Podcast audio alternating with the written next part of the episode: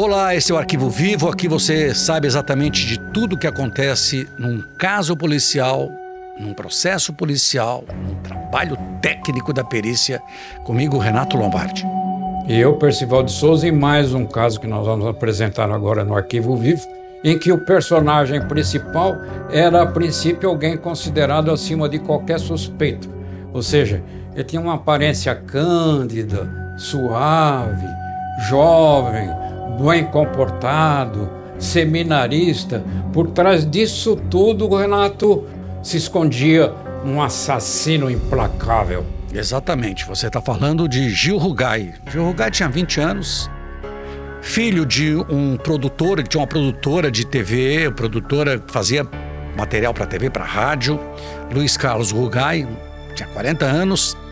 O Luiz Carlos morava com uma mulher, ele tinha se separado da mãe do Gil Rugai e morava com Alessandra Troitino, de 33 anos, uma produtora no bairro de Perdizes, na zona oeste de São Paulo. E o pai, achando que o filho, com toda essa candura que você descreveu, Percival, o pai achou que o filho poderia ajudá-lo na empresa e entregou ao filho a parte financeira. Era um orgulho do pai. 20 anos de idade, meu filho vai cuidar da parte toda financeira. Só que não. Só que é o que aconteceu. Os desfalques foram acontecendo até que Luiz Carlos decidiu demitir o filho, Percy. E ele decidiu demitir o filho por quê, Renato? Porque como o filho, o Gil, era responsável por toda a parte contábil da empresa que o pai havia montado e a madrasta também trabalhava, ele a madrasta, ele e a companheira descobriram que Gil estava desviando dinheiro da conta da empresa. Então o que eles fizeram? Tomaram a providência, bloquearam o acesso de Gil a essas contas. Gil ficou furioso, irritadíssimo. E essa foi a razão do crime, Renato. No dia 28 de março de 2004, Gil Rugai decidiu se vingar do pai da madrasta. Ele dizia, inclusive, que a madrasta era responsável pela saída dele da parte que ele tomava conta toda da parte administrativa do dinheiro da empresa. E aí o que, que ele fez? Armou-se com uma arma automática, entrou na produtora, matou a madrasta com cinco tiros na entrada da cozinha. E aí o Luiz Carlos correu para um, uma outra parte da produtora, trancou a porta. E aí o Gil arrombou a porta. O Gil arrombou a porta, com, deu um, com o pé na porta, arrombou e entrou e acabou matando o pai. Ele, o Luiz Carlos, ele pressentiu que ele seria a próxima vítima. Quer dizer, ele ouviu o barulho dos tiros, viu a companheira lá caída, já sem vida, ela estava confortavelmente em casa, vestia um pequeno short, então ele procurou um abrigo, ele tentou escapar da morte, tentou fugir da morte, então trancou-se no quarto. E essa porta, o Gil derrubou a pontapés, e por isso ele sofreu uma pequena luxação na perna direita. A polícia o que fez, o Renato? Recolheu essa porta, levou para o Instituto de Criminalística, fez um exame da sola dos pés do Gil Rugai, fez o confronto e é extraordinariamente parecido, ou seja, o sulco deixado nas portas pelo solado do pé direito do Gil Rugai. Foi mais uma prova, viriam as outras, outras provas seriam obtidas, mas essa também foi muito importante, Renato. É, essa é a prova técnica que a gente sempre fala, né? A prova técnica é fundamental numa apuração e a polícia, não, não é e os investigadores, os delegados, eles se valem muito da perícia. E exatamente foi o que você falou. Eu vi essa porta, eu, eu, eu, eu vi, tinha inclusive uma marca, a marca bem, o sapato foi encontrado foi localizado na casa do Gil Rugai, foi feito o comparativo e, além disso, também se fez um comparativo do exame de balística, porque a arma ninguém encontrava. Ninguém encontrava, ninguém encontrava, ele negava o crime, ele negava, sempre negou, a arma ninguém encontrava, até que foi feita uma pesquisa. Eu lembro que a delegada Elizabeth Sato, que durante muito tempo trabalhou no, na, na, na, divisão de homicídios, depois foi diretora do departamento de homicídios, ela esteve numa casa num apartamento, no prédio apartamento onde o Jurro morava, na, na área dos Jardins, e na galeria, na parte de, de, de escoamento da água, encontrou pedaços desta arma. E aí, Percy, foi feito exatamente com pedaços. Com essa arma se fez um, um, uma balística para mostrar que aquela arma tinha sido usada na morte das duas pessoas, do pai e da madrasta do Gil Rugai. À época, a Elizabeth Sato, que futuramente seria diretora do DHPP, como você lembrou, ela estava como delegada titular daquela delegacia dos Jardins, na rua Estados Unidos. 78 DP. Distrito Policial do número 78. número 78, exatamente. E na casa do Gil Rugai, no apartamento, foram encontrados projéteis que extraí, comparando com a, os projetos extraídos no, nos corpos do casal morto, se descobriu que eram o mesmo tipo de projeto, ou seja, projetos iguais. E aí houve uma coisa totalmente inesperada. O Gil Rugai foi ao apartamento onde ele morava e, aliás, o Renato, ele montou a empresa para concorrer com o próprio pai na companhia de um amiguinho que ele tinha.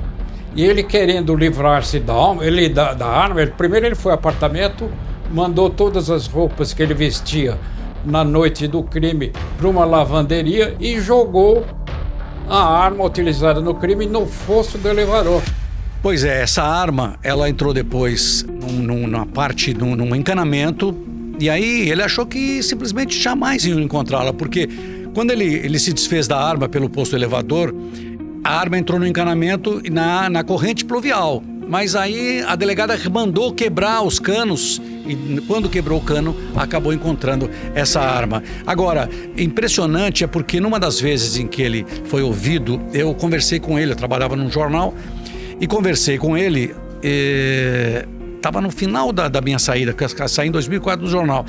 E ele negou, falando que imagina que ele era uma pessoa que ele amava o pai, que ele amava a madrasta, mas que ele também não se dava muito bem com a mãe, que a, não se dava, depois a mãe acabou se, se distanciando dele.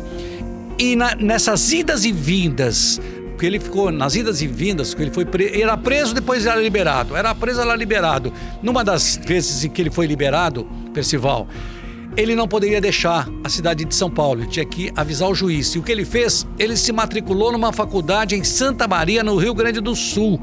E lá ele foi descoberto pela nossa colega que trabalha aqui na TV Record, Fátima Souza. A Fátima fez umas fotos dele em Santa Maria e ele acabou tendo que voltar e perdeu, na época, a oportunidade de continuar em liberdade. Ou seja, ele descumpriu uma determinação Isso. judicial que determinava que ele não poderia de jeito nenhum afastar-se de São Paulo sem comunicar previamente o juiz, ou seja, o Poder Judiciário. Então aí as perícias foram de novo realizadas. Primeiro que, como eu disse, no apartamento do julgar foram encontrados projéteis que se verificou que eram do mesmo calibre da, das balas dos projéteis retirados dos corpos do casal. Aí a polícia já com essa arma apreendida, a pistola, nova perícia, confronto com os projéteis e aí Renato finalmente a prova irrefutável. A arma apreendida lá no encanamento no fundo do poço do elevador foi a arma que Gil Rugai utilizou para matar o pai e a madrasta. O incrível, não é, que ele sempre negou e mesmo sendo julgado e condenado, ele continuou negando. Impressionante, continuou negando. Inteligente, muito inteligente, não é? E ele vivia sempre com um casaco. Eu lembro disso quando eu conversei com ele. Ele vivia com um casaco, ele um casaco e um olhar, assim, um olhar, um olhar penetrante, um olhar, uma coisa impressionante. Ele tinha um, um, tipo diferente, não é? Diferente. E o Gil Rugai foi condenado a 33 anos e nove meses de prisão. E o que me chamou a atenção, Percy, que a, a, a justiça pediu uma análise psiquiátrica a respeito dele. E no relatório do psiquiatra, ele diz que o Gil era portador de transtorno de personalidade obsessivo compulsiva.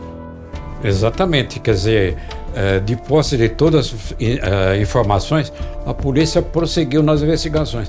E ele tinha esse aspecto taciturno mesmo, viu, Renato?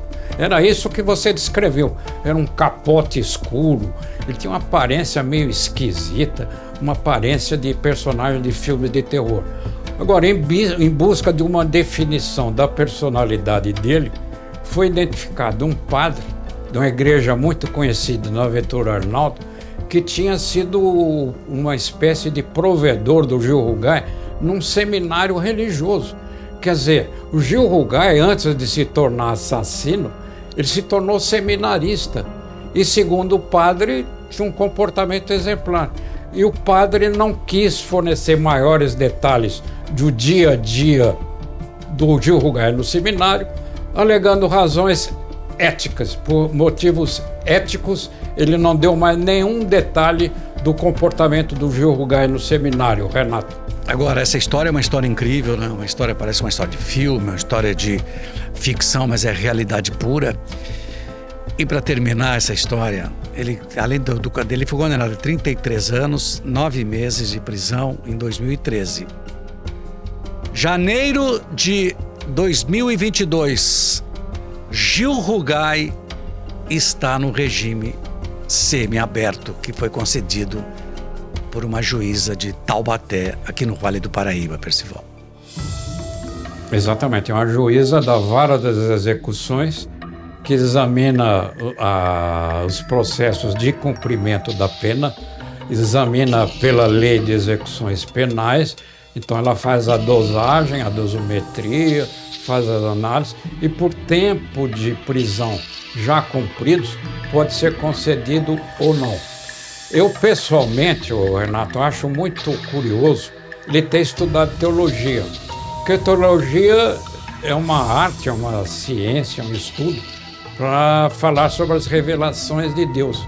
Como que o Gil Rugai está interessado nas revelações de Deus e acaba sendo um assassino que não tem a menor piedade do pai e da companheira do pai, Renato. É, ele não tem Deus no coração. Se tivesse Deus no coração, ele não teria praticado isso. Agora, o que me chama a atenção é que um crime brutal como esse, um duplo assassinato, matou o pai, matou a madrasta, e ele está a um passo, um passo do regime aberto e que é uma liberdade condicional, é que vai para a rua e vai tocar a vida normalmente, Percival. Pois é, ele está na penitenciária de segurança máxima em Tremembé, lá no Vale do Paraíba, em companhia de outros assassinos de crimes tão ou mais graves ainda do que os dele. É incrível, não vou dizer aqui que seria uma ironia macabra, que ele está em boa companhia, mas tem umas figurinhas lá ao lado dele, Renato, que também são de arrepiar, Renato. Exatamente. O regime semiaberto é sair de manhã da cadeia, volta à noite. E o regime aberto é aquele em que a pessoa toca a vida normalmente livre da cadeia. Enfim, para muita gente o crime compensa. Infelizmente a nossa lei ela é retrógrada, ela merece ser atualizada. Crimes como esse, eu confesso aqui, eu aplicaria a prisão perpétua per si. E eu também. Ele, como estudante do, de teologia, deveria conhecer aquela informação bíblica que está no relato dos Dez Mandamentos, que diz expressamente: honra a teu pai e a tua mãe. Coisas que Gil não fez, Renato. É isso aí. Esse é o Arquivo Vivo. Até a próxima.